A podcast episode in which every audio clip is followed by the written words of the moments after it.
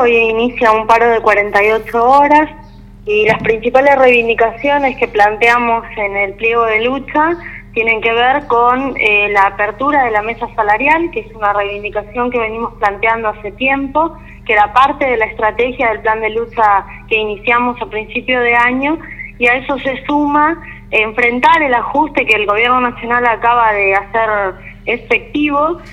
Em, en el presupuesto nacional y ajustando sobre organismos eh, de investigación, ciencia y técnica como el INTA, CONICET, el INTI y otros organismos que están sufriendo el ajuste donde se plasma la perspectiva que tiene el gobierno nacional sobre la producción de conocimiento científico.